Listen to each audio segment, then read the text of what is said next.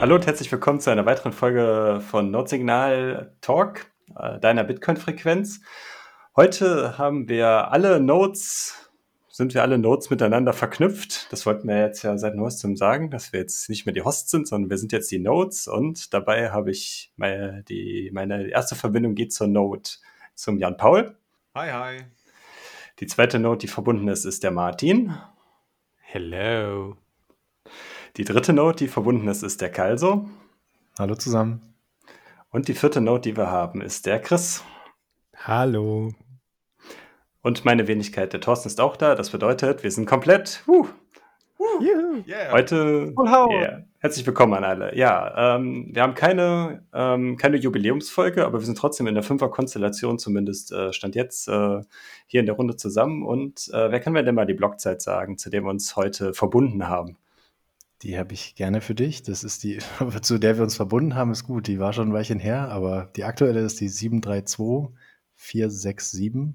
Und wir haben im nächsten, übernächsten Block einen Satz per V-Byte. Also you can broadcast your transactions. Supi, perfekt. Ja, schön. Schön, dass wir mal wieder eine Fünferrunde hinbekommen. Ist ja eigentlich immer schwierig, irgendwie alle mal gleichzeitig hinzubekommen. Hat gedauert, aber jetzt sind wir trotzdem zu fünft hier. Und ähm, ja, Worüber wollen wir denn heute reden? Äh, wer kann denn mal ein bisschen was zum Thema sagen, beziehungsweise äh, wir können auch noch äh, ein bisschen was Organisatorisches vorweg machen. Jan-Paul, willst du mal übernehmen? Ah, okay. Ja, klar, können wir gerne machen. Ähm, ja, wir wollten äh, über das Thema Boosts sprechen mit euch. Äh, und zwar haben wir jetzt endlich das Helipad eingerichtet. Das heißt, wenn ihr uns ähm, über eine Podcasting 2.0 Plattform wie zum Beispiel Breeze einen Boost und eine Nachricht schickt dazu, dann können wir das jetzt sehen und lesen. Ähm, jetzt haben wir entschieden, dass wir äh, Boosts vorlesen werden, die bei uns eingehen. Äh, das heißt, genau, wie wollen wir es machen? Martin, du hast, glaube ich, eine ganz coole Idee, äh, wie wir auswählen, ne? dass wir nicht alle Boosts vorlesen, die so haufenweise bei uns reinkommen. Die, die, die riesige Menge, genau. Äh, wir lesen natürlich die drei höchsten Boosts vor, um ein Incentive äh, nach guter alter Bitcoin-Spieltheorie zu liefern, auch nennenswerte Boosts im wahrsten Sinne des Wortes zu schicken. Ja, sehr gut, sehr gut. Also es sind schon ein paar Boosts eingegangen. Ähm, einen können wir hervorheben, das ist der von äh, BitTornado, der nach der Folge mit Orange Mike geschrieben hat. Mike ist der Hammer. Vielen Dank für euren grandiosen Content. Hab euren Podcast bald durch. Beste Grüße, BitTornado. Ähm, ja, ey, schöne Grüße auch an den BitTornado, äh, mit dem wir eng verbunden sind, denn der BitTornado ist es, der für uns äh, unseren Merch, den wir bei Copiaro verkaufen, äh, designt und gedruckt hat. Ähm, also hier nochmal der nette Hinweis, ne? ihr bekommt bei Copiaro äh, Notsignal Merch, T-Shirts und Hoodies haben wir da mal hin, hingestellt in den Shop. Ähm, und mit dem Rabattcode Notsignal spart ihr euch auch die Versandkosten. Also checkt es mal aus bei Copiaro, was da so geht. Ähm, ganz wichtiger Punkt, ähm, das, also wir haben es auch schon ein paar Mal geschrieben und gesagt gehabt, das möchten wir aber immer wieder betonen.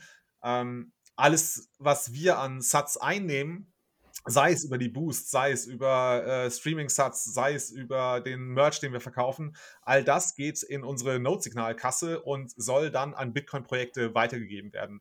Welche das sind, müssen wir noch entscheiden. Bis jetzt ist die Kasse noch recht klein, also es sind, sind schon ein paar tausend Sats drauf, aber wir haben gesagt, wir warten, bis eine etwas größere Summe zusammengekommen ist und dann entscheiden wir, entweder wir oder mit euch gemeinsam überlegen wir dann, an welche Community-Projekte im Bitcoin-Space ähm, ja, wir, wir die Sats weitergeben können und sie unterstützen können. Genau, vielleicht können wir an der Stelle auch noch mal ganz kurz nochmal, äh, warum wir jetzt auch ein Helipad haben, denn wir haben eine eigene Node bei uns jetzt laufen, die unter dem Label Notesignal oder unter dem Alias Notesignal läuft, bei der wir jetzt dann eure Sats dann, die uns streamt, dann empfangen können. Die hat uns der Patrick, den wir ja in der vorletzten, drittletzten Folge, ich weiß es nicht genau, auf jeden Fall in einer der letzten Folgen auch zu Gast hatten, der seinen kleinen Online-Shop gestartet hatte und der jetzt auch diese Full-Node-Gehäuse baut, herstellt per 3D-Druck. Und äh, da hat uns ja ein individuelles Gehäuse mit Notsignal-Podcast vorne drauf gemacht. Und ähm, wenn ihr auch eine Full Note haben wollt, könnt ihr da mal schauen. Mit den Raspberry Blitzes generell ist es ja momentan aufgrund des Chipmangels sehr schwierig, aber er hat noch ein paar vorrätig. Also wenn ihr da welche kaufen wollt, könnt ihr da auch mal reinschauen. Und ja, da kriegt er auch über uns äh, einen tollen Rabatt. Da kriegt er 21 Euro Rabatt auf die Full Note. Äh, das glaube ich, das, äh, der Rabattcode ist BRR Signal 2020. Ist ein bisschen schwierig. Äh, findet ihr bei Twitter. Packen wir auch nochmal in die Show Notes. Da könnt ihr das dann euch nochmal genau angucken, was der richtige Code ist, um 21 Euro Rabatt zu erhalten. Ja, genau. Auch da nochmal vielleicht die kurze Ergänzung, dass wir äh, von Patrick nichts umsonst und nichts geschenkt bekommen und keine äh, Werbung machen in dem Sinne, sondern dass wir die ganz legitim gekauft haben ohne den Rabattcode. Aber das coole Design hat er uns so zur Verfügung gestellt. Dafür nochmal danke. Ja, sehr gut.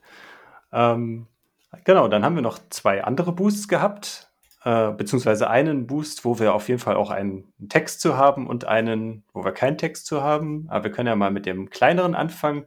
Das war in Bezug auf die Folge, die der Martin mit dem Calais bzw. mit dem Chris aufgenommen hat letzte Woche. Und da hat er dann einfach nur geschrieben 100 Satz und von Bad 421 Calais Top-Ding. Vielen Dank dafür. Das war Sehr gut. Genau. Und dann hat uns noch eine sehr große Spende erreicht. Ähm, wir wissen nicht, äh, zu welcher Folge sie gekommen ist. Wir können nicht sehen, von wem und ob es dazu eine Message gab. Das war nämlich noch bevor wir unser Helipad installiert hatten. Aber trotzdem an den anonymen Spender vielen Dank für die 20.000 Satz, die in unsere Kasse gegangen sind. Danke, danke. Gut. Was ist denn unser dann Thema heute? Wollen wir uns. Ja, genau. Das ist unser Thema heute. Ähm, ich glaube, der Chris kann uns dazu was erzählen. Der Bitcoin-Bibliothekar. ja, gerne. Genau, das Thema ist Michael Saylor und Bitcoin. Ich äh, habe ja schon so ein bisschen oh. Stockholm-Syndrom jetzt, weil ich die äh, Lesung gemacht habe in der Bitcoin-Bibliothek. Äh, ich habe das Interview, was er bei Tucker Carlson gegeben hat, transkribiert und übersetzt und dann halt gelesen. ich habe mich jetzt so viele Stunden mit Michael Saylor in den letzten Wochen beschäftigt, äh, dass ich dachte, da ist mir einfach so viel aufgelaufen, also inhaltlich über ihn als Person, äh, ja, in seinem Verhältnis zu Bitcoin, dass ich dachte, wir müssen da irgendwie mal drüber quatschen. Da, genau, bin ich gespannt, was wir da so erzählen.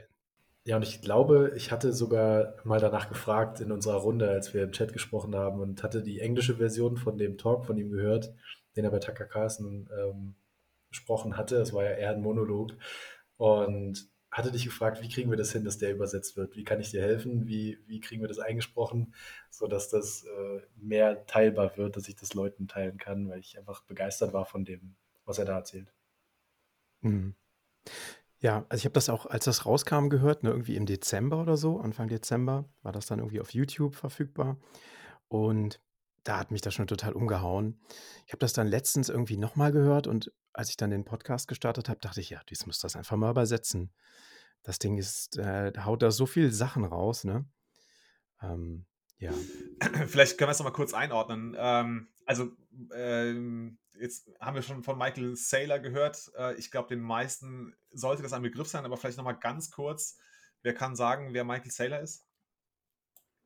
Michael Saylor ist Chef von MicroStrategy, einem größeren amerikanischen IT-Unternehmen, der 2020 festgestellt hat, Bitcoin, geile Sache, und dann beschlossen hat, dass er das ganz gerne in seinem Unternehmen halten möchte und seither so der, ähm, ich würde sagen, im Bitcoin-Space der Vorzeigewahl ist für, ich packe im Unternehmen Bitcoin auf mein Balance Sheet und shorte den Dollar.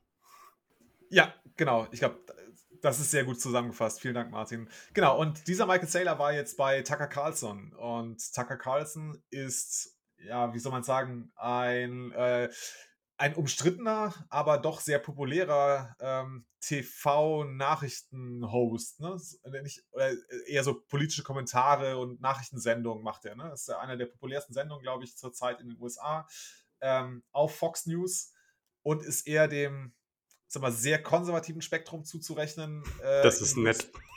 Genau, und ihm wird zugesagt, dass er äh, ja, äh, Trump-Unterstützer war, also nicht nur irgendwie äh, äh durch seine Nachrichtensendung, sondern auch ne, äh, aktiv ähm, ihn unterstützt hat. Genau.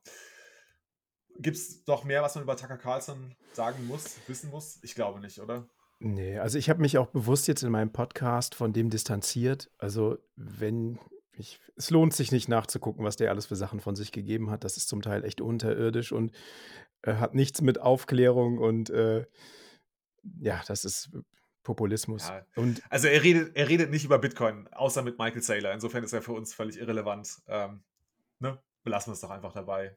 Soll er auch machen, ja. was er will. Genau. Sehr genau. gut. Okay, sehr gut. So, und jetzt war Michael Saylor bei Tucker Carlson und Also ich habe mir das äh, Interview einmal angeschaut und es lief ungefähr so. Die Sendung ist knapp eine Stunde. Ähm, Tucker Carlson stellt eine Eingangsfrage, Michael Saylor redet, dann stellt Tucker Carlson noch einmal eine Frage, Michael Saylor Ende äh, redet und dann ist die Sendung eigentlich vorbei. Also Tucker Carlson hat eh wenig zu sagen, weil Michael Saylor einfach ähm, ja unglaubliche Sachen von sich gibt. Und zwar wie eine Maschine haut er da Sachen raus. Und darüber wollten wir heute so ein bisschen mal sprechen, was er da eigentlich gesagt hat. Ähm, ich glaube, äh, ne, gut, der Chris durch seine Beschäftigung mit der Lesung äh, kennt das sehr gut und der Calzo oder ja, genau, Calzo hat sich auch sehr intensiv damit auseinandergesetzt und lass uns mal drüber sprechen. Ich habe keine Ahnung, mhm. wo wir jetzt ansetzen können. Wo fangen wir denn an? Ja, ja. gibt ganz schön viele Punkte. Ne? Also ich habe auch versucht, nochmal reinzuhören. Äh, ich habe einerseits das von Chris gehört. Ich habe es so, glaube ich, auch schon fünf, sechs Mal mir angehört. Ähm, wir kommen am Ende auf jeden Fall nochmal auf die Diskussion, äh, wer diese Personen sind und äh, wie man sich distanzieren kann von dem, wer die sind. Aber was gesagt wird, ist trotzdem aus meiner Sicht ähm, sehr valide und sind ziemlich gute Metaphern oder Analogien. Und ich, ich würde sagen, sein, seine Beschreibung, also Michael Saylors Monolog mehr oder weniger, ähm, ist eine sehr gute makroökonomische Einordnung von Bitcoin. So bezeichnet man es, glaube ich. Also so, so ein gesamtwirtschaftliches ähm, Beschreiben von Geld, wie funktioniert Geld, wo kommt es her, wo geht das hin, äh, geschichtliche Aspekte und welche Einflüsse gibt es auf unser Leben. Das ist eigentlich das, was er beschreibt. Und ich fand spannend, als ich jetzt vor der Folge mir noch mal ein paar Minuten genommen habe und einfach nur reingehört habe, dass er einfach in den ersten fünf Minuten schon, schon so viele Punkte anbringt, die, die zu so viel Philosophieren anstiften. Also er, er spricht über, dass Geld ein Kassenbuch ist. Und einfach die Tatsache, dass Geld ein Kassenbuch ist. Also, lass es mal weiter diskutieren, aber ich, Chris, ich glaube, du wolltest noch was zu dem Punkt sagen. Ach so, ja. Ähm, vielleicht kurz bevor wir auf die einzelnen Punkte eingehen, die wir uns jetzt ja auch so ein bisschen als Notiz gemacht haben. Ich denke oder ich, ich habe das jetzt so in Erinnerung, dass er zwei große Themen anspricht. Und das eine Thema ist Inflation. Also, ne, da kommen wir ja wahrscheinlich gleich noch zu. Ne, was ist Geld und was, welche Rolle spielt Inflation? Und das andere Thema ist Energie. Und ähm, ich finde, diese beiden Themen kommen immer wieder und die kreuzen sich irgendwann in diesem, in seinem Monolog. Er führt die zusammen. Und das finde ich total spannend. Das finde ich einen mega spannenden Ansatz. Hm, so als Deckel, ne, als oben drüber. Aber dann äh, lass uns ruhig mal auf die einzelnen Punkte angehen. Martin, du hast. Ich würde das gerne noch ergänzen, weil ich glaube, also dieses Thema Energie ist ja also Michael Saylor ist so der, derjenige, der für mich dieses Thema äh, Bitcoin ist Energie und ist monetäre Energie und ist gespeicherte Energie so ein bisschen repräsentiert, der dazu einfach unglaublich viel Content gemacht hat und gute Analogien gebracht hat, weil er ja auch aus einem technischen Background kommt. Ähm, aber ich finde, er hat noch zwei weitere Punkte. Also ne, jeder hat ja so sein eigenes Rabbit Hole. Und für ihn ist das aus meiner Sicht dieses Thema Inflation, wie du sagtest, und, äh, und Energie, aber auch das Thema, was bei ihm immer wieder durchkommt, ist Mobilität. Und zwar Mobilität über Raum und Zeit hinweg. Und man könnte argumentieren, dass Inflationsschutz Mobilität über, den, über die Zeit hinweg ist. Ähm, und das Thema Bitcoin als gesellschaftlich friedensstiftendes Merkmal, dadurch, dass du Bitcoin anderen nicht mit Gewalt wegnehmen kannst, im Zweifel. Äh, von daher würde ich das gerne noch um die beiden Punkte ergänzen. Und diese, weil ich glaube, genau diese, diese drei, vier Sachen zusammen machen genau das aus. Außer jemand von euch hat jetzt noch mehr Sachen.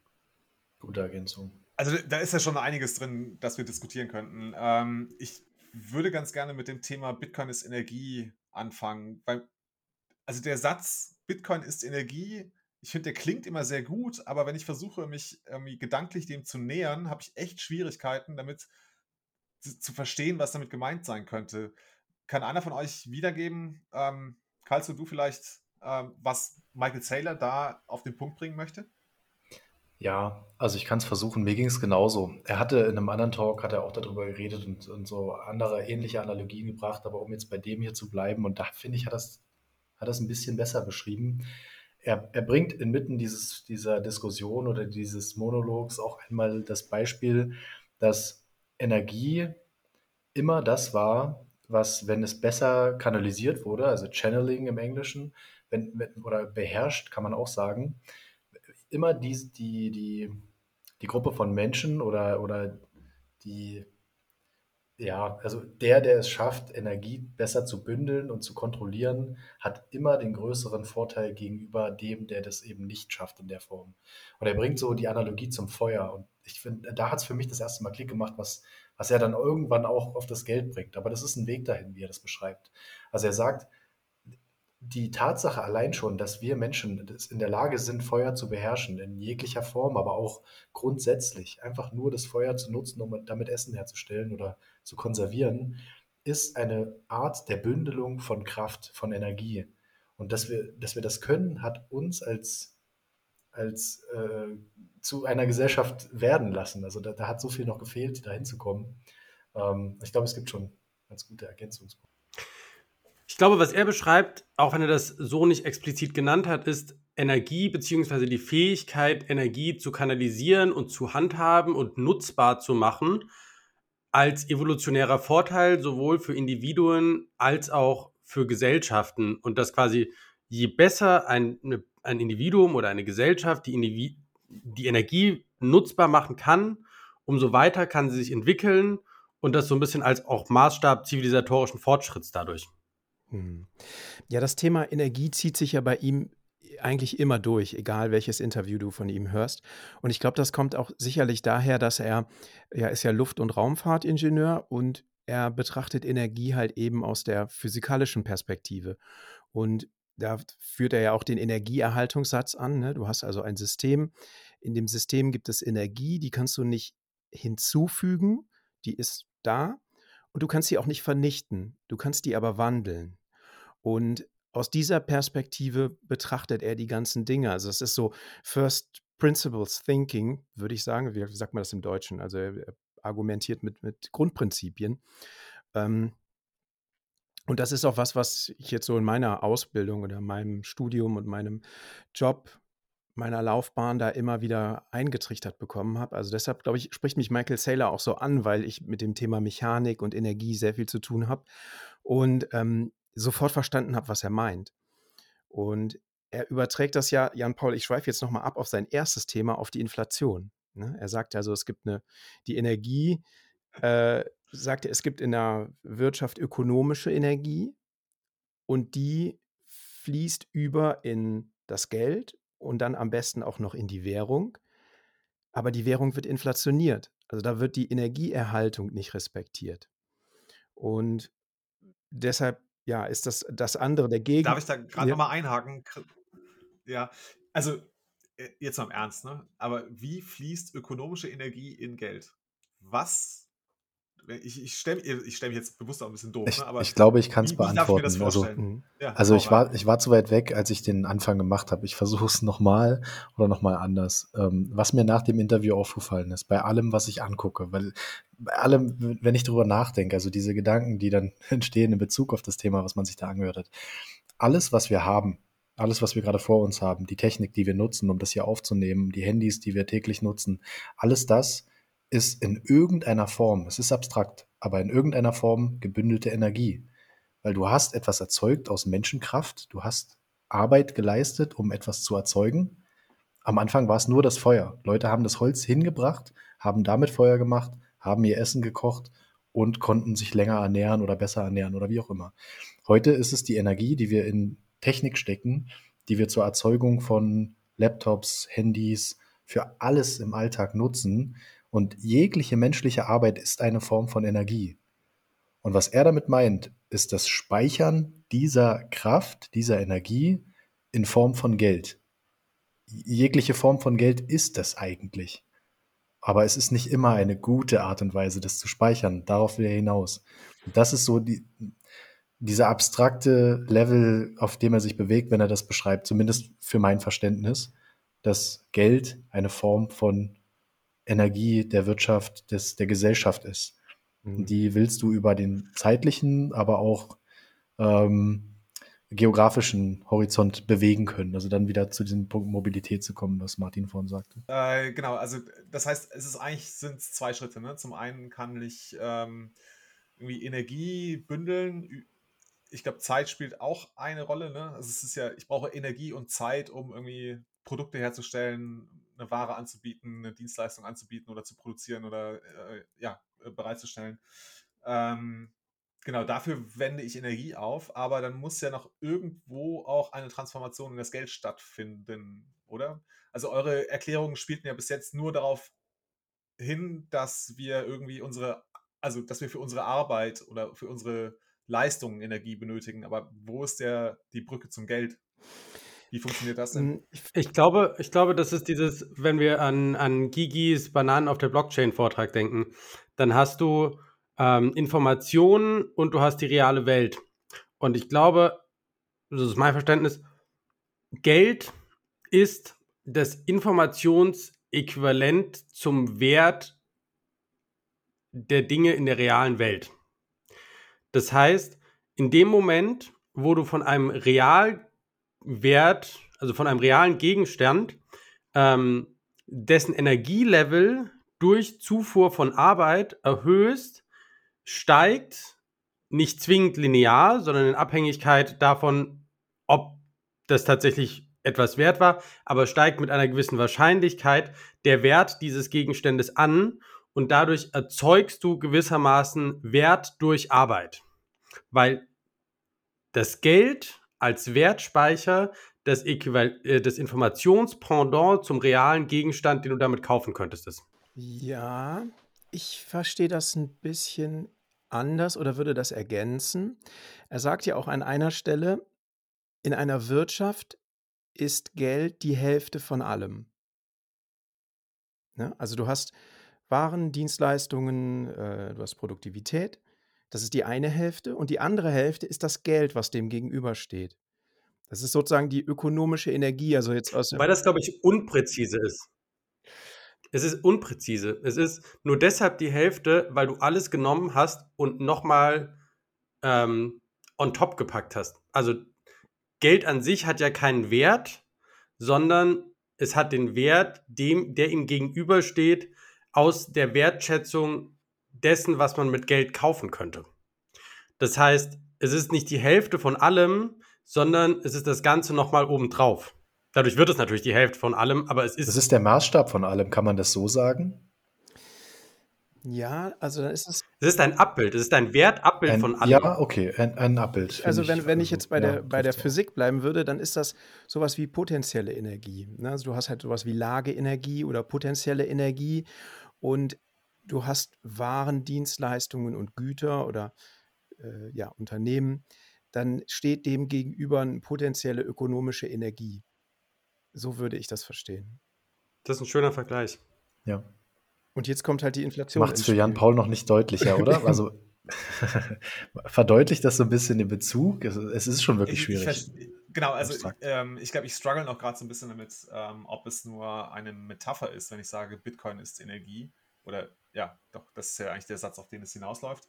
Ähm, oder ob es tatsächlich, also ernst gemeint ist, im Sinne von, das ist physikalisch, ist es auch so, ne? Bitcoin ist Energie. Und ich glaube, es ist eher Ersteres. Es ist eher eine Metapher als ta- tatsächlich. Damit habe ich mich auch am schwersten getan. Wenn du, wenn ich ich, ich finde erstaunlich zu sehen, wie du genau an dem Punkt bist, ähm, an dem ich mir auch den Kopf zerbrochen habe, das zu verstehen. Aber ich kann leider nicht genau beschreiben, wie ich drüber hinwegkam. Ähm, ich glaube, die Diskussion, die Martin gerade geöffnet hat mit dem, mit der Darstellung des Abbilds, das macht es ein bisschen klarer. Also nein, also aus meinem Verständnis, nein, Bitcoin ist nicht die Energie, so wie du sie aus der Steckdose ziehst, also wie du ähm, oder wie, wie du sie in, in etwas steckst, wenn du ein Handy oder ein Laptop erzeugst. Aber es ist der Maßstab dazu. Also es ist die, das Mittel, um Energie zu tauschen, eigentlich. Also um, um sie zu speichern, um für dich abstrakt zu sagen, also ich gehe jetzt arbeiten. Ich arbeite 10, 20, 30, 40, im Zweifel 45 Jahre und möchte, dass dann jemand in meiner, in meiner Rentenzeit jemand für mich arbeitet oder, oder auch in diesem gesamten Zeitraum mit mir handelt. Und ich brauche etwas, um meine Arbeit gegen deren Arbeit zu tauschen. Also es geht immer darum, meine Energie gegen die Energie von jemand anders zu tauschen. Sei es derjenige, der mir im Altenheim dann später den Hintern abwischt, äh, oder es ist einfach nur derjenige, der für mich den Supermarkt einräumt. All das sind Energien, die da sein müssen, die ich abrufen können muss, mit dem, was ich täglich mache, was keinen Bezug dazu hat, zu dem, äh, was da gerade im Supermarkt oder im Altenheim passiert. Also ich, ich brauche etwas Abstraktes, auf das sich alle in der Gesellschaft einigen können. Und das, da steckt die Energie drin, aber ich, aus meiner Sicht in einem abstrakten Sinn. Aber das macht es nicht zu einer Metapher, sondern ich glaube genau im Gegenteil. Das ist so wie, wenn ich Strom aus der Steckdose nehme und den in meinen Mixer leite, dann mixt der Mixer weil ich ihm den Strom dafür gegeben habe. Und das gleiche passiert, wenn ich jemandem Bitcoin gebe, damit er meinen Teig umrührt, slash mixt. Also technisch gesehen ist es das gleiche. Und ich kann mir für Bitcoin Strom kaufen, der wiederum meinen Mixer betreibt. Und dann ist es einfach nur eine weitere Energieumwandlung. Von daher, aus meiner Sicht ist es keine Metapher, sondern es ist literally, es ist Energie. Mhm. Wow, das ist richtig gut. Also das ist ein schöner, äh, erweiterter Gedankengang dazu, ähm, der mich jetzt schon bereichert. Also die Diskussion gefällt mir. Ganz kurz nochmal, also ne, da kommt ja der Begriff Arbeit auch. Ne? Ähm, Energie ist mhm. ja gespeicherte Arbeit, auch physikalisch. Ne? Also von daher, ich finde das nicht so weit weg von der Ökonomie. Also wenn du Arbeit verrichtest, mhm. dann kannst du die das, was du damit verrichtest, äh, als Energie speichern. Und dann kannst du das, ist, ist auch das Geld, also quasi der, der, die, die Frucht deiner Arbeit ist quasi die Energie. Also ich finde das schon, dass das, dass das schon auch sehr wörtlich zu nehmen ist.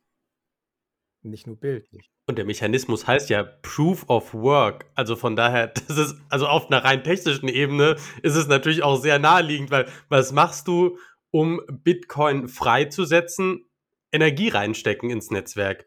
Und was machst du, um die Sicherheit für das Netzwerk zu gewährleisten und damit das Vertrauen in das Netzwerk zu stärken? Energie reinsetzen. Das heißt, du tauschst Energie in Vertrauen und Sicherheit des Netzwerks. Und das wiederum ermöglicht Menschen, es mehr wertzuschätzen und das wiederum erhöht die Kaufkraft und das wiederum, also gewissermaßen steckst du, wenn du Energie beim Mining in Bitcoin steckst, erhöhst du damit auch indirekt den Wert, nicht direkt, aber indirekt schon irgendwie, weil du das Netzwerk stärkst. Und da würde ich, ich glaube, da macht sich ziemlich gut, wenn wir können, schon mal zu wechseln, so ein bisschen in die Richtung Inflation, weil da bringt er, da bringt er diesen Zusammenhang, finde ich, ganz gut, dass er sagt, dieser Energieaufwand, der da ist, der muss auch für Geld da sein. Das ist, Geld ist das Einzige, was diesen Werterhaltungssatz ähm, von Energie nicht berücksichtigt, wo man bisher gedacht hat, man könnte einfach davon mehr erzeugen und dann würden alle mehr davon profitieren. Und er, ich finde, er bringt so ein schönes Beispiel, wo er sagt, wenn ich jetzt 250 Millionen Dollar, ich weiß nicht, ob genau die Zahl ist, äh, neu erzeuge und ich gebe jedem in der USA eine Million davon, könnte dann jeder losziehen und sich einen Ferrari kaufen? Das ist seine Metapher, das ist sein Beispiel, das er bringt.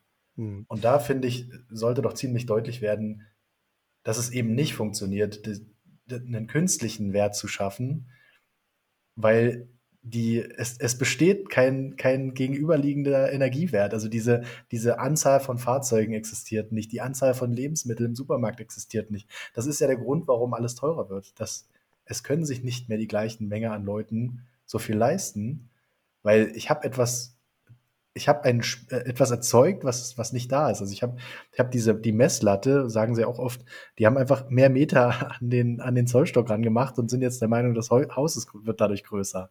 Also macht das noch Sinn? Ja, ähm, macht total Sinn. Ich möchte aber nochmal Wortklauberei machen. Ähm, und zwar hm? sagst du jetzt Geld, ne? Also die, die, das Geld funktioniert nicht. Und das, das sagt er nicht. Ne? Er, also er unterscheidet äh, in seinem Interview, trennt er scharf zwischen Currency und Money, ne? also Geld und Währung.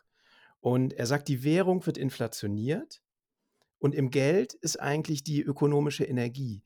Und diese ökonomische Energie, die muss eigentlich sich in die Währung übertragen, in einem gesunden Währungssystem aber wir inflationieren das Währungssystem. Ne? Wir berücksichtigen nicht, dass die Energie, die da drin steckt, äh, ja, die, die Inflation fuscht das System durcheinander.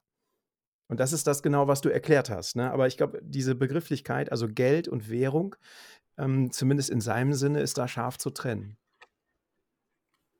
Da mag ich ja diesen Begriff, ich glaube, er ist von Vijay Boyapati äh, sehr stark verbreitet worden, auf jeden Fall, diesen Begriff des monetären Premiums. Der Begriff ist wahrscheinlich schon deutlich älter, ähm, weil der so schön beschreibt, was eigentlich die Wertschätzung für ein Geld ausmacht und dass sich dieses monetäre Premium von einer Geldform in eine andere verlagern kann. Und wenn Währungen als Geld das monetäre Premium schlecht speichern können, dann verlagert sich dieses monetäre Premium in andere Sachen. Und ich glaube, das ist genau der Punkt für diese Unterscheidung zwischen Geld und Währung, weil alles kann Geld sein, aber nicht alles kann eine Währung sein. Genau, genau, genau. Und wir haben halt die, also jetzt im Moment, was passiert, ne, die Währungen, er sagt das ja auch immer, die Währungen kollabieren. Ne? Die Währungen speichern nicht die monetäre Energie adäquat, sondern werden verwässert. Und die monetäre Energie, die fließt halt in andere Dinge. Wie, wie in äh, Immobilien, ne? das, das führt daher an. Und was weiß ich, in den Kapitalmarkt, in Aktien und ähm, also diese, diese Energie, die geht nicht weg, sondern die sucht sich einfach einen anderen Kanal. Aber sie ist nicht mehr in der Währung. Deshalb, wenn man Wortklauberei betreiben würde, finde ich, kann man auch nicht sagen, dass Währungen den Energieerhaltungssatz nicht respektieren, weil das tun sie. Es, die Energie verteilt sich einfach nur auf mehr Währungseinheiten. Ja. Aber genau deshalb funktioniert ja sowas wie Modern Money, Monetary Theory oder so nicht, weil es sich halt einfach diffundiert. Und das ist ja genau das Gleiche, wie wenn wir in andere physikalischen ne, Bereiche gehen und sagen, okay, wenn sich, wenn sich das Universum ausdehnt, dann führt das ja nicht dazu, dass mehr Energie da ist, sondern es führt einfach nur dazu, dass die Löcher zwischen der Energie größer werden. Da bin ich jetzt ja, überfragt. Da fand ich ganz spannend, wie Tucker Carlson dann, um mal, um mal direkt auch zu dem, äh, zu dem Interview zurückzukommen oder zu dem Monolog, da hatte der Tucker Carlson, der eigentlich der Interviewer ist, dann auch eine Frage gestellt zu und er sagte, ist es nicht die Theorie dieser Mon Modern Monetary Theory, dass wir kein Problem haben, deshalb, weil der US-Dollar die Leitwährung ist? Können wir nicht das Geld immer weiter, also die Währung immer weiter ausweiten? Und das ist seine, seine konkrete Frage. Und das finde ich so spannend, weil ja klar kannst du das. Aber wer trägt die Kosten? Wer muss mehr Energie aufwenden? Und dann antwortet Michael Saylor, direkt in dem Zusammenhang, aber er hat ein schönes Beispiel. Und er sagt, er hat einfach gesehen, wie in einem Jahr Corona alle Leute an der Wall Street 30 Prozent mehr verdient haben. Jeder, der in Aktien ist, jeder, der in Immobilien ist, hat einfach 30 Prozent mehr gemacht. Aber die Main Street, so, also das Fußvolk, die Leute, die arbeiten, wir, also jeder im Mittelstand oder tiefer, der muss einfach 30 Prozent mehr arbeiten für dasselbe. So, und das ist, das ist dieses, diese Umverteilung, Cantillon-Effekt nennt man es ja auch. Also das ist das, was passiert, wenn, wenn Geld von einer Gruppe von Personen verwaltet, umverteilt wird. In irgendeiner Form. Oder wenn, wenn, wenn Geld sich nicht gleichmäßig im Markt verhält, kann man auch sagen. Mhm. Also wenn es nicht, nicht frei fließen kann. Wenn die Energie nicht frei fließt, wenn sie einfach anders gebündelt oder in andere Richtungen geleitet wird. So Stimmt, anders sagen. kanalisiert wird, ne? also die monetäre Energie anders umgelenkt wird von wenigen, die in der Lage dazu sind. Ja, ist interessant, ja. Triggert so zwei Gedanken. Das eine ist, vorher hatten wir gesagt, ähm, wenn jemand in der Lage ist, Energie besser zu kanalisieren, ist das für ihn ein, sagen wir, evolutionärer Vorteil. Dann würde das ja eigentlich dafür sprechen, dass diejenigen, die in der Lage sind, nie, ne, das Geld zu drucken, dadurch einen evolutionären Vorteil erlangt haben.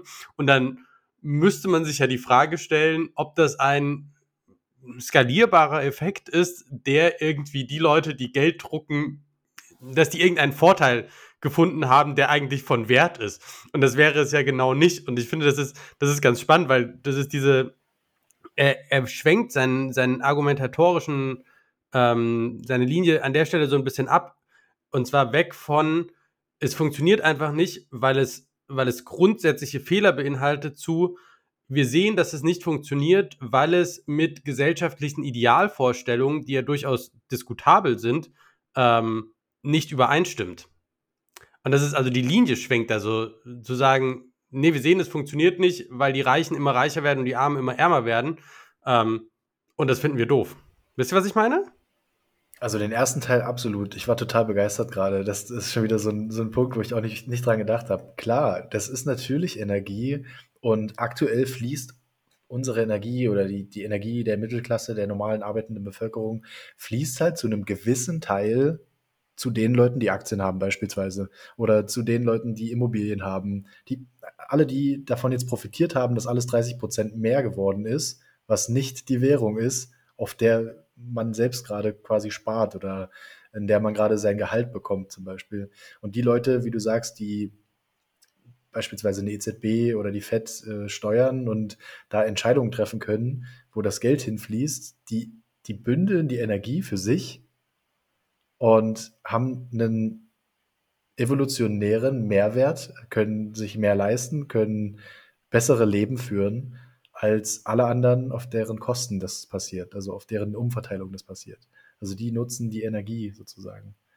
Wird es jetzt zu abstrakt oder macht das noch Sinn? Nee, nee, nee. Ich, und, ja. und, ich glaube, wenn, wenn, man das einen Schritt weiter denkt, dann ist das, und das ist ja auch das, was wir häufig sehen, was jetzt er an der Stelle nicht direkt gesagt hat, aber Inflation ist eine Form der Gewaltausübung. Und man könnte sagen, Gewalt, sich monetäre Mittel beziehungsweise ähm, Arbeitsäquivalente mit Gewalt anzueignen, ist eine kurzfristig vorteilhafte Strategie, die aber langfristig das soziale Konstrukt so beschädigt, dass alle mehr verlieren, als einige wenige gewinnen können.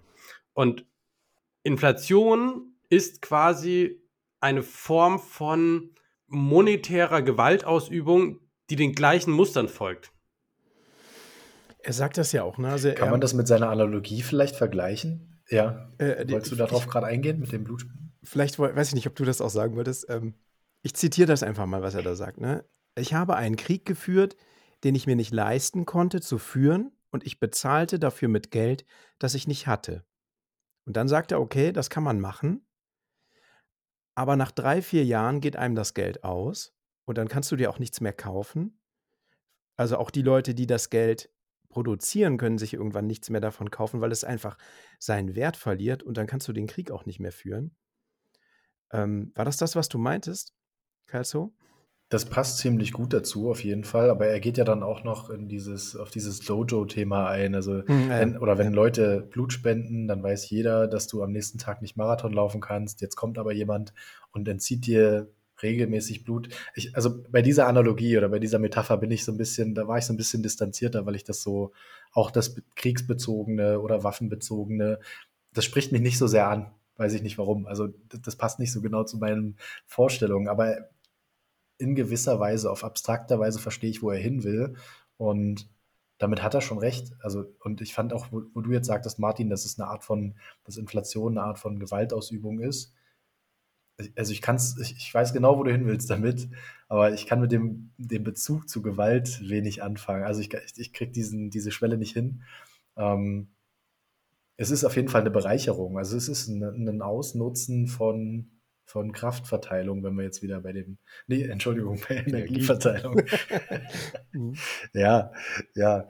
Ähm, ja, ich würde ganz gerne noch mal einen kleinen Schritt zurückgehen. Ähm, und zwar das Thema Inflation ist ja bei ihm sehr, sehr zentral. Ne? Mhm. Wenn man sich jetzt mal auf so aus dem Interview rausbegibt und auf eine Metaebene geht, dann äh, nutzt er ja eine Defini Definition von Inflation aus dem Monetarismus. Also das, was die Bitcoiner auch immer anführen, ne? ähm, die österreichische Schule. Es gibt aber auch noch andere Definitionen von Inflation. Ne? Es gibt diese Lohninflation, äh, das kommt, glaube ich, aus dem Keynesianismus, ähm, wo es letztlich darum geht, ne, wie viel Beschäftigung hat man, wie viele Leute sind in Vollbeschäftigung und wie viele Leute können welche Löhne fordern. Äh, die Kostenschubinflation, ich glaube, das erleben wir gerade, ne, dass, dass wir Lieferengpässe haben.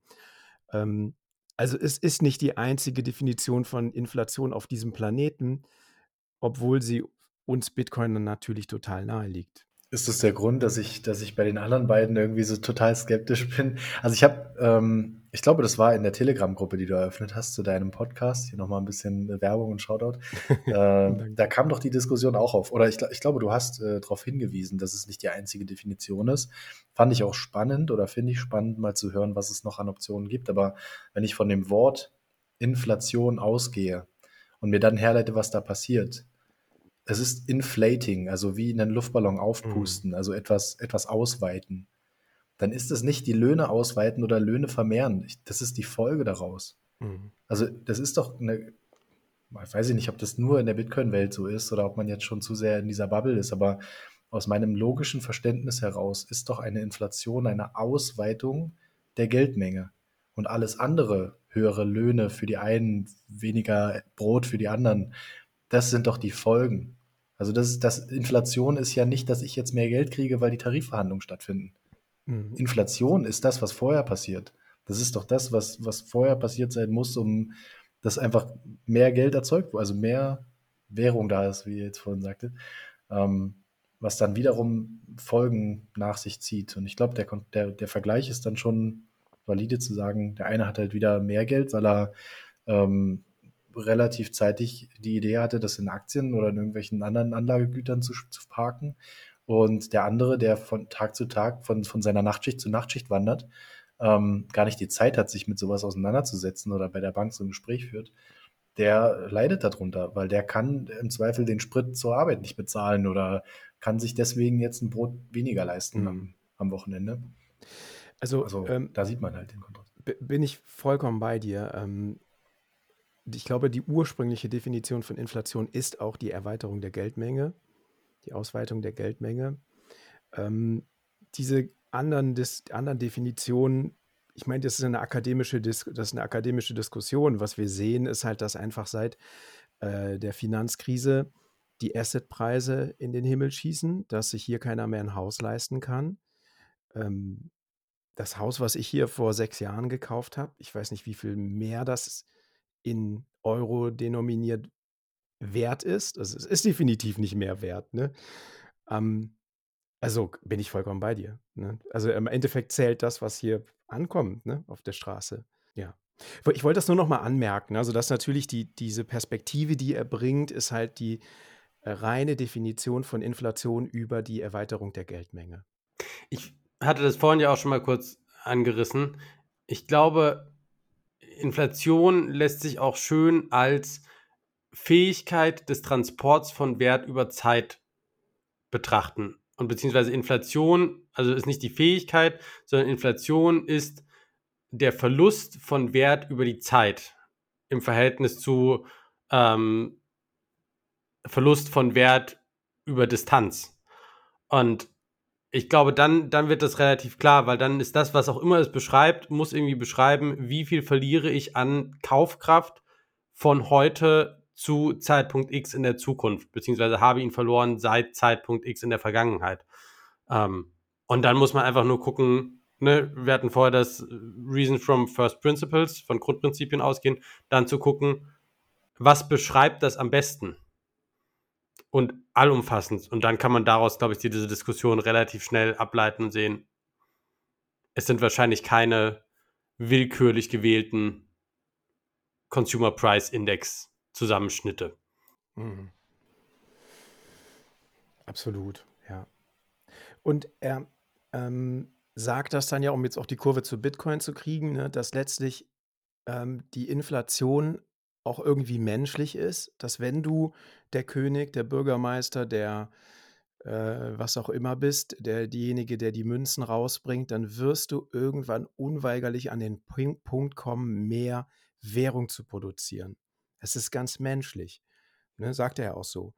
Und Bitcoin fixt das. Bitcoin holt den Menschen da aus der Gleichung raus, bringt das in ein unkorrumpierbares äh, in unkorrumpierbare korrumpierbare Software und macht die Inflation nicht mehr möglich.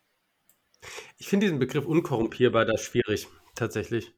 Weil also wir sagen das immer so, ne, die, die bösen Politiker und äh, Großbanker und ne, die alle den Geldhahn aufdrehen und damit den kleinen Mann äh, um sein Geld äh, bringen und das machen die und mit so einem, also ich finde in diesen Gesprächen schwingt häufig so eine, so eine Böswilligkeit mit und ich, also es gibt es sicherlich auch, ähm, aber ich glaube, man darf auch nicht vergessen, dass das ja ein ich sag mal, politischer Prozess auch ist. Ne?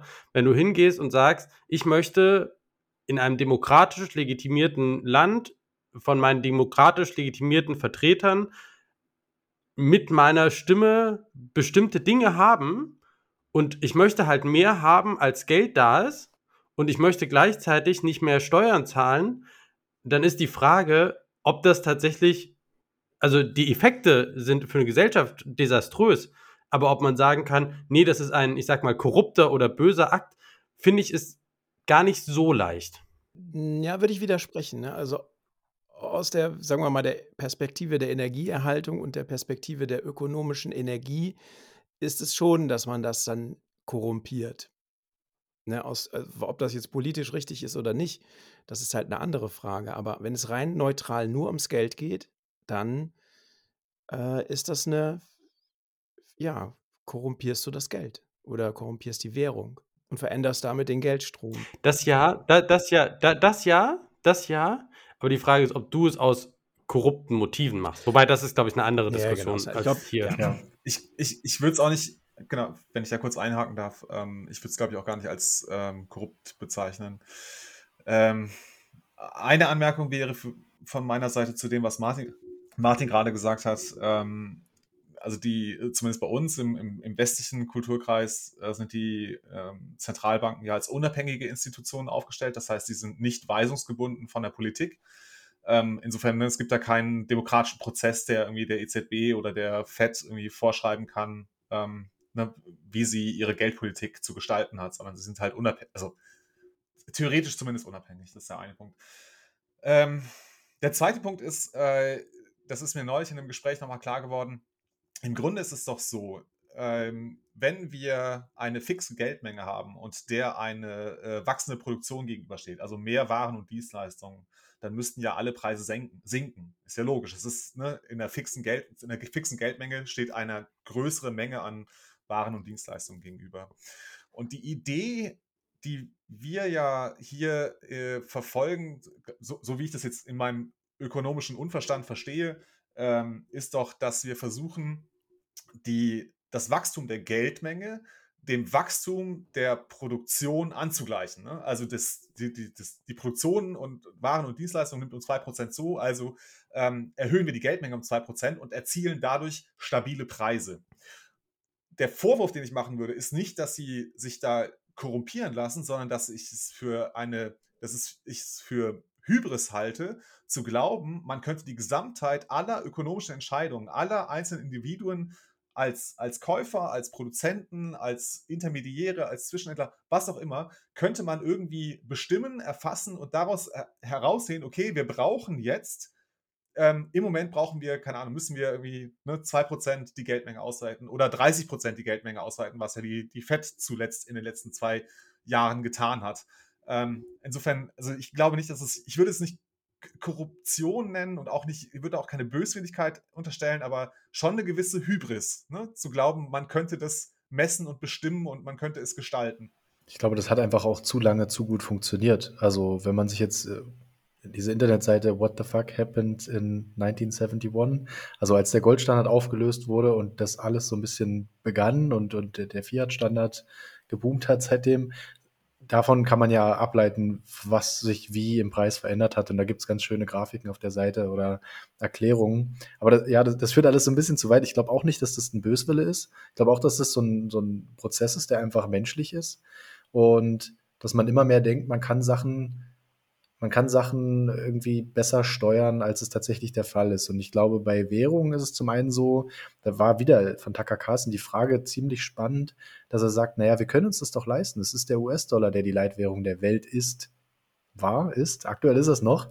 Aber einfach nur die Tatsache, dass das der Fall war, konnten die sich das tatsächlich leisten. Was macht denn die EZB? Die tut immer genau das Gleiche, was die Fed tut. Sie nennt es anders, aber die machen genau die gleichen prozentualen Ausweitungen. Die sind doch nicht in der Lage, irgendwas selbst zu entscheiden. Sie müssen sich daran halten. Und das, was vorgegeben wird von der Weltwährung, ähm, ist halt einfach der Takt. Und das würde Bitcoin tatsächlich ändern. Und es ist tatsächlich die erste Maßnahme, das zu versuchen zu ändern.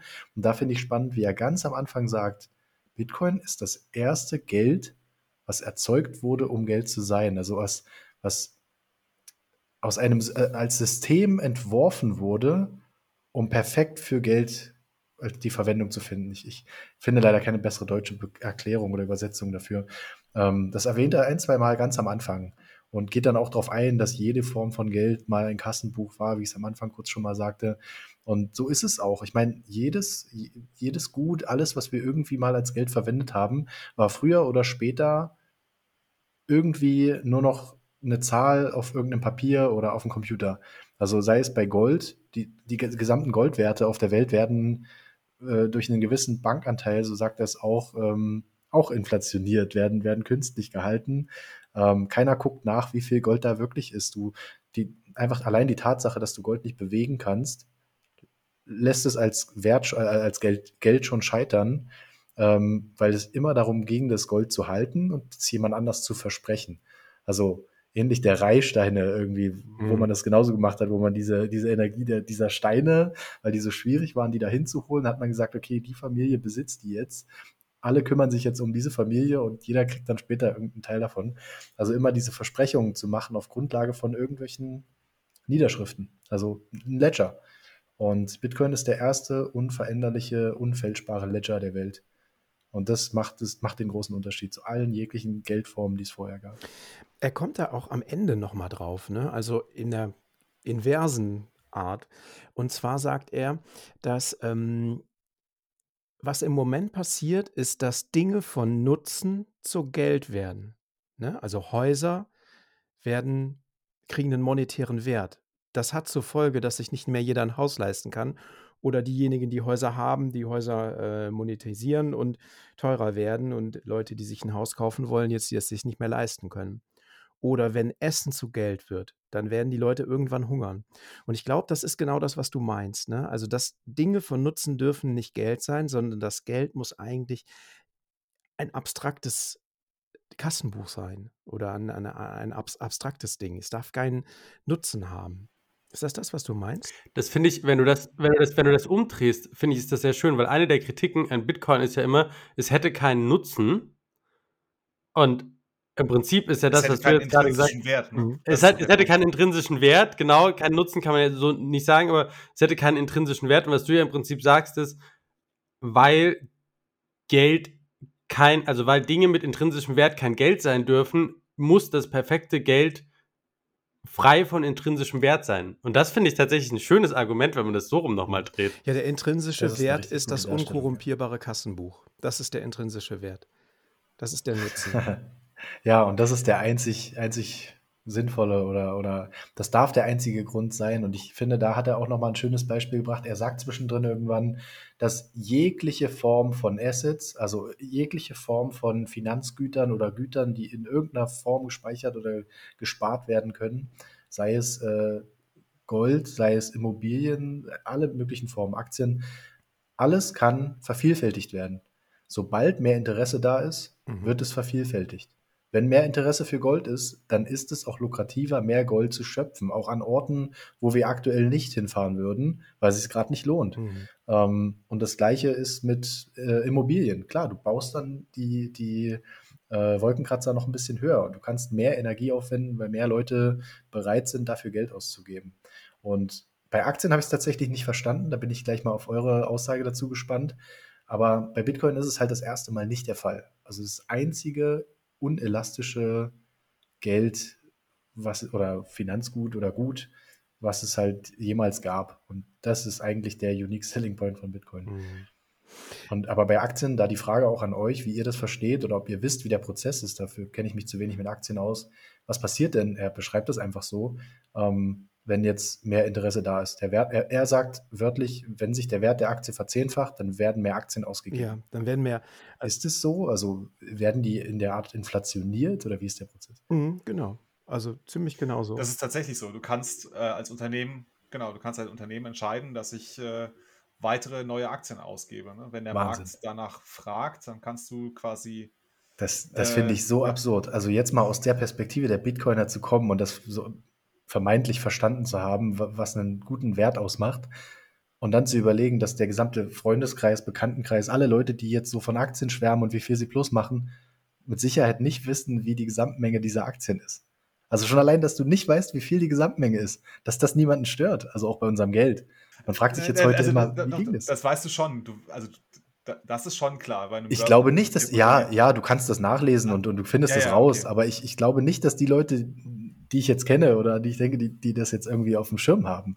Und das nehme ich denen jetzt auch nicht übel, aber so funktioniert halt unser Geld. Keiner weiß, wie viel im Umlauf ist. Hm. Und das bedeutet doch auch, dass ich nicht weiß, wie viel das wert ist, was ich da jeden Monat auf dem Konto kriege. Obwohl ich dieselbe, naja, obwohl ich vermeintlich dieselbe Energie aufwende auf der Arbeit. Da gibt es doch so eine Szene aus dem Film ähm, The Social Network, glaube ich. Das ist diese Facebook-Story, ne? wo der, ach, einer der frühen Leute, ich weiß nicht, wen sie da über den Tisch ziehen, ist das der Typ, der da irgendwie Napster gegründet hat oder irgendwie einer von denen? Äh, dann gehen die so zu Peter Thiel und machen halt da so einen großen Deal, einen riesen Investment-Deal und er hat Anteile und dann sind das aber A- und B-Shares und er hat irgendwie B-Shares und dann werden die B-Shares total inflationiert. Ja, wir geben jetzt nochmal, keine Ahnung, wie viele Millionen Aktien aus und die Anteile, die er hat, sind dann halt einfach nur noch ganz wenig wert. Und die anderen haben aber alle A-Shares. Ne? Also du, du hast ja noch, also Akt, Aktien, A-Shares sind dann das, was die, die Gründer und die richtig fetten Investoren haben und B-Shares ist das, was du so als normaler Mensch normalerweise kaufst. Ich habe auch noch so ein paar Aktien. Ne? Das ist ein Fork von Aktien. ja, ist einfach Aber eine das was. Ne? Ja, ich glaube, das habe ich auch gesehen. Ja. Ja. Und das, das meint er, glaube ich, jetzt hier, in dem, um aufs Interview zurückzukommen. Ne? Das meint er, dass dann einfach mehr Aktien Mhm. ausgegeben Mhm, werden. Also okay. die Firma geht an den Kapitalmarkt und holt sich einfach nochmal Geld. Und du musst dann als Anleger darauf vertrauen, dass die Firma äh, dieses zusätzliche Kapital, was sie aufnimmt, dazu nutzt, die Firma weiter wachsen zu lassen. Musst du halt ja, vertrauen. Ne? Mit Blick auf die Uhr, wir sind jetzt schon fast eine Stunde unterwegs äh, mit den kleinen technischen Schwierigkeiten, die wir heute hatten. Ähm, Gibt es noch ein oder zwei Punkte, die wir vielleicht noch kurz besprechen wollen, bevor wir äh, es für heute gut sein lassen? Ich glaube, der Thorsten hat einen ganz netten Denkanstoß gebracht am Anfang. ähm, wir, wir sollten vielleicht mal so ein bisschen drauf eingehen, auf den Punkt, äh, wie sehr Michael Saylor so als äh, Hero gefeiert wird oder in der Community einen Nutzen bringt, also was so unsere Meinung ist. Und äh, ja, Thema Slay Your Heroes. Also vielleicht dazu mal kurz so, so ein paar Meinungen. Soll ich mal anfangen? Gerne. Also, ich finde ja, er, er hat einen, einen sehr seltenen bis fast schon einzigartigen Blickwinkel in diese ganze Diskussion gebracht und das ist, glaube ich, enorm viel wert. Ähm, aber es gibt so zwei Sachen, wo ich merke, da habe ich meine leichten Probleme mit ihm. Und das eine ist, ähm, er kommt halt, was natürlich ist, aus, aufgrund seiner Position und seiner, ich sag mal, Interaktion mit Bitcoin, er kommt halt sehr stark aus der ökonomischen Asset Number Go Up Perspektive. Und ich glaube, ähm, unterschätzt damit den Aspekt, den das Ganze im Bereich, auch wenn er so Themen wie finanzielle Inklusion und so auch mal angesprochen hat oder so, ähm, ich glaube, das unterschätzt er in Summe. Er nimmt es als zivilisatorischen Marker und so, aber am Ende sieht er das Ganze ganz stark als Asset und er sagt auch in, ich glaube nicht in dem Interview, aber in einem anderen sagt er auch, dass er zum Beispiel nicht denkt, dass es als Geld funktionieren kann, sondern nur als Asset. Ähm, und dass es trotzdem nach wie vor andere, seien das Stablecoins oder Currencies und so weiter, geben muss, die im Prinzip diese, diese Rolle ähm, als wir transportieren Wert einnehmen. Und ich glaube, das ist so ein bisschen, das ist so ein bisschen schwierig. Ähm, und ich glaube, ein Teil von diesem, das ist so der zweite Punkt, ein Teil von dem Michael Saylor Fandom geht in die Richtung, er sagt Dinge, die klug klingen oder die schön klingen, die man sich so ein bisschen in, in fast schon mystizistischer Art und Weise anhören kann, ähm, ohne viel darüber nachzudenken, weil sie einfach schön klingen. Und, ähm, und ich weiß nicht, ob das immer ausreichend kritisch hinterfragt wird, was er tatsächlich auch sagt. Das sind zwei bis drei gute Punkte. Also ich, ich finde zum einen den Denkanstoß oder zu sagen, man, man kritisiert das jetzt hier mal oder man bespricht das mal. Diese Slay Your Heroes kam mir das erste Mal in diese Bitcoin-Welt auf den Tisch. Also das hatte ich irgendwie nicht auf dem Schirm und ähm, war auch, dachte auch, Elon Musk ist äh, ein Superstar äh, der, der Tech-Welt, ist er ja dem Sinne auch. Ähm, aber wenn man jetzt aus diesem Bitcoin-Blickwinkel auf Sachen schaut, sei es Medien, sei es Artikel, sei es äh, die Meinung von irgendjemandem, wo man der Meinung war, das ist ja ein krasser Tech-Experte. Wenn man sich das anhört und dann deren Erstreaktion auf Bitcoin sieht und dann vielleicht auch mal später noch eine Wendung oder so eine Entwicklung wahrnimmt, dann merkt man schnell, dass das, dass es auf so einer abstrakten Ebene war, dass man, was man von den Leuten gehalten hat. Und Michael Saylor, da ging es mir tatsächlich gar nicht so, aber vielleicht auch, weil ich jetzt schon, weil ich es jetzt schon irgendwie ein, zwei Mal mit Leuten erlebt habe.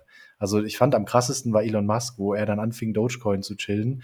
Ähm, da, da hat, oder auch mit seiner Argumentation für Dogecoin, wo man dann dachte, okay, er hat es einfach, er hat es wirklich noch nicht verstanden. Und man da, dachte vielleicht, oder mein naiver Glaube war, er ist so ein Superbrain und er versteht es sofort. Aber nein, jeder muss an diesen Punkt kommen, wo er begreift, was es bedeutet, ähm, Dezentralität zu haben. Äh, und was dieses, dieses Gesamtkonstrukt aus allen möglichen Perspektiven von Bitcoin ähm, so wertvoll machen. Und da, da muss halt jeder irgendwie hinkommen. Und das Gefährliche ist, ich glaube, das ist immer so von Slayer Heroes, dass es immer einen Moment geben kann, wo jemand einen Interessenkonflikt hat, sei es mit der Firma, Michael Saylor, da hast du einen guten Punkt gehabt, ähm, oder sei es, weiß ich nicht, jemand, der dann irgendwelche Shitcoins schilt, weil er dafür extrem hohe Werte im Hintergrund verdient oder weil er da Marketing-Efforts hat äh, und einfach super krass für sein Leben profitiert und sagt, okay, komm, ich, ich halte meine Bitcoin, aber ich werde im Hintergrund einfach irgendwie noch irgendwelche Shitcoins verkaufen, weil dann kann ich mir Bitcoins kaufen. Und diesen Gedanken zu halten oder zu, zu wahren, zu sagen, okay, es gibt keine Heroes und ähm, es ist einfach nur das, was er jetzt hier gesagt hat in diesem Vortrag, das, was mir einen Wert gibt, was mir neue Denkanstöße gibt, wo ich drüber nachdenken, mit euch philosophieren kann und von euch wieder super coole neue Denkanstöße kriege, was es das wert macht zu diskutieren. Also ich, ich würde ihn gar nicht so auf den, auf so ein Podest stellen. Klar hat er coole Arbeit geleistet. Er hat im Zweifel irgendwie Tesla georange-pillt oder äh, mit Elon Musk da super interessante Diskussionen auf Twitter geführt. Das schon. Aber er ist jetzt nicht so der Hero, der, ja, den, den ich jetzt feiern würde dafür. Ähm, und zu diesem Währungsthema noch ganz kurz. Äh, ja, er sagt zwar immer, der Bitcoin ist keine Währung, der US-Dollar muss bleiben und das ist alles so. Und da fand ich super spannend, weil du das jetzt vorher schon mal geschrieben hattest, Martin, in die Runde, dass er am Ende des Interviews ja wirklich nochmal sagt, dass es, äh, er wird gefragt von Tucker Carlson, da ist es nicht super kritisch. Die Regierung könnte das doch noch aufhalten. Die haben doch so viel Kraft und so viel äh, finanzielle Power. Und er antwortet dann, naja, wenn die Regierung der Meinung wäre, dass Bitcoin kritisch für den Dollar wäre, dann würden sie da eingreifen oder könnten sie eingreifen oder wie auch immer. Er stellt es erstmal dahin. Und dann geht er ganz schnell über und erklärt, warum ja Bitcoin ein Asset ist und warum das so zu, zu behandeln ist wie, wie Aktien oder Immobilien und so weiter. Ich glaube, er hat ein sehr, sehr gutes Verständnis davon, was Bitcoin mit dem US-Dollar macht in Zukunft. Und ich glaube, das ist seine politische Rolle, die er da einfach wahren muss äh, weil er sonst sehr schnell weg vom Fenster ist mit seinem. Also das alleine, was er mit seinem Unternehmen macht, ist schon so kritisch. Wenn das jetzt noch drei andere Unternehmen machen und das in zu schnellem Takt, dann rollen Köpfe. Also ich glaube, dann, dann greift die Regierung im Zweifel wirklich ein, aber dann personell. Und das hm. ist für ihn kritisch. Mhm würde gerne auch noch, was dazu sagen. Und zwar, also einmal Martin, ähm, du hast ja gesagt, er sagt, äh, Michael Saylor sagt, er äh, fände Bitcoin sei kein Geld. Das sagt er nicht. Also er sagt, ne, ich habe gerade die Stelle nochmal rausgesucht in der Transkription hier. The point of Bitcoin is to fix the money and money is energy and energy is life.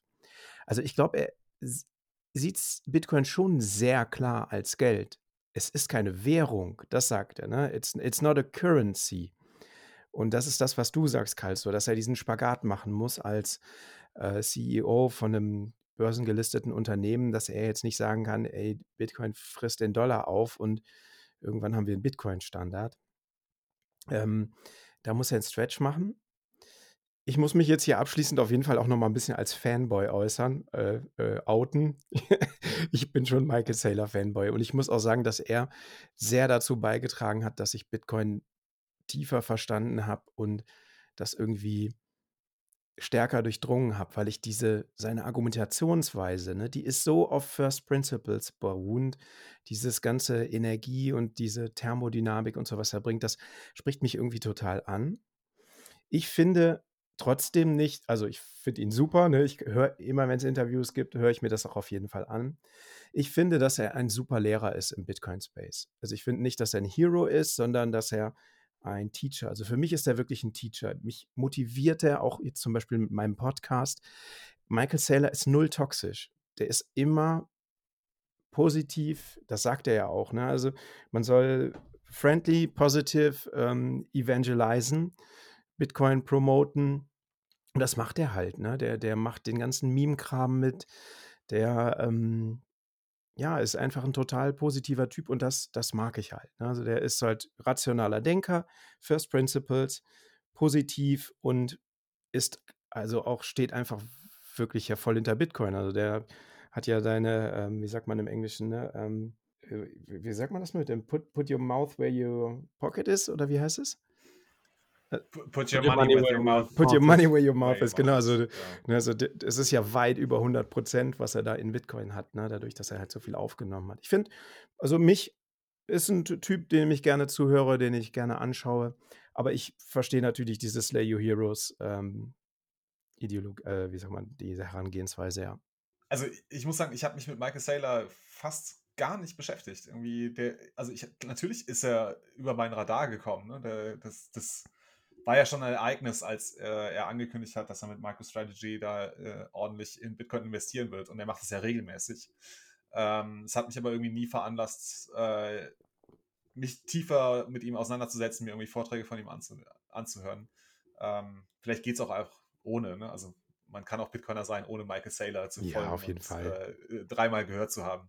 Ähm, was ich allerdings äh, super spannend fand, ähm, als ich gehört habe, dass er ja also im Grunde Kredite aufgenommen hat auf sein Unternehmen, um damit, also er hat Dollarkredite aufgenommen, um damit Bitcoin zu kaufen. Und das ist etwas, was mich echt überrascht hat, weil das ja etwas ist, was Pierre Rochard mal äh, vor einigen Jahren, ich, ich glaube, es muss 2014 oder so gewesen sein, ähm, in seinem Artikel Spekulative Attacken äh, dargelegt hat, ne? dass sich eben Unternehmen und vielleicht irgendwann auch Länder äh, Kredite besorgen, um Bitcoin zu kaufen, weil sie halt die Wette eingehen, ähm, ne, dass sie den, also dass der Wertgewinn mit Bitcoin einfach so hoch sein wird, dass der Kredit keine Rolle mehr spielt, sondern dass der Kredit quasi geschenkt ist am Ende. Mhm. Ähm, genau, insofern äh, an der Stelle nochmal der Hinweis, äh, spekulative Attacken von Pierre Rochard ist auch auf der äh, Apricot-Mediathek in der Übersetzung vorliegend. Kann ich nur jedem empfehlen, sich das mal anzu durchzulesen äh, und dann vielleicht nochmal darüber zu reflektieren, was Michael Saylor da eigentlich gemacht hat mit MicroStrategy. Ich habe noch ein ähm, Zitat, das ich gerne am Ende sagen würde. Ähm, das hat er jetzt in diesem Interview, hat er das ein bisschen auseinandergezogen und erklärt. Er hat das in einem anderen Interview, in irgendeinem Podcast habe ich das mal gehört, hat er das zusammen, äh, die Sätze hintereinander gesagt und das ist mir seitdem hängen geblieben und ich finde, das beschreibt Bitcoin ziemlich gut. Er sagt ja, Bitcoin ist ein ökonomischer Imperativ, Bitcoin ist ein moralischer Imperativ und Bitcoin ist ein technologischer Imperativ. Und wenn man sich mit Bitcoin beschäftigt, dann deckt das sehr, sehr viel davon ab, was Bitcoin ist. Ich würde sagen, das ist ein sehr, sehr schönes Schlusswort. Ähm, vielen Dank euch drei, dass ihr heute mit dabei war. Auch der Thorsten, der ein bisschen früher ausgeschieden ist. Wie immer heißt es, focus on the signal, not on the noise. Bis bald. Ciao, ciao. Ciao. ciao.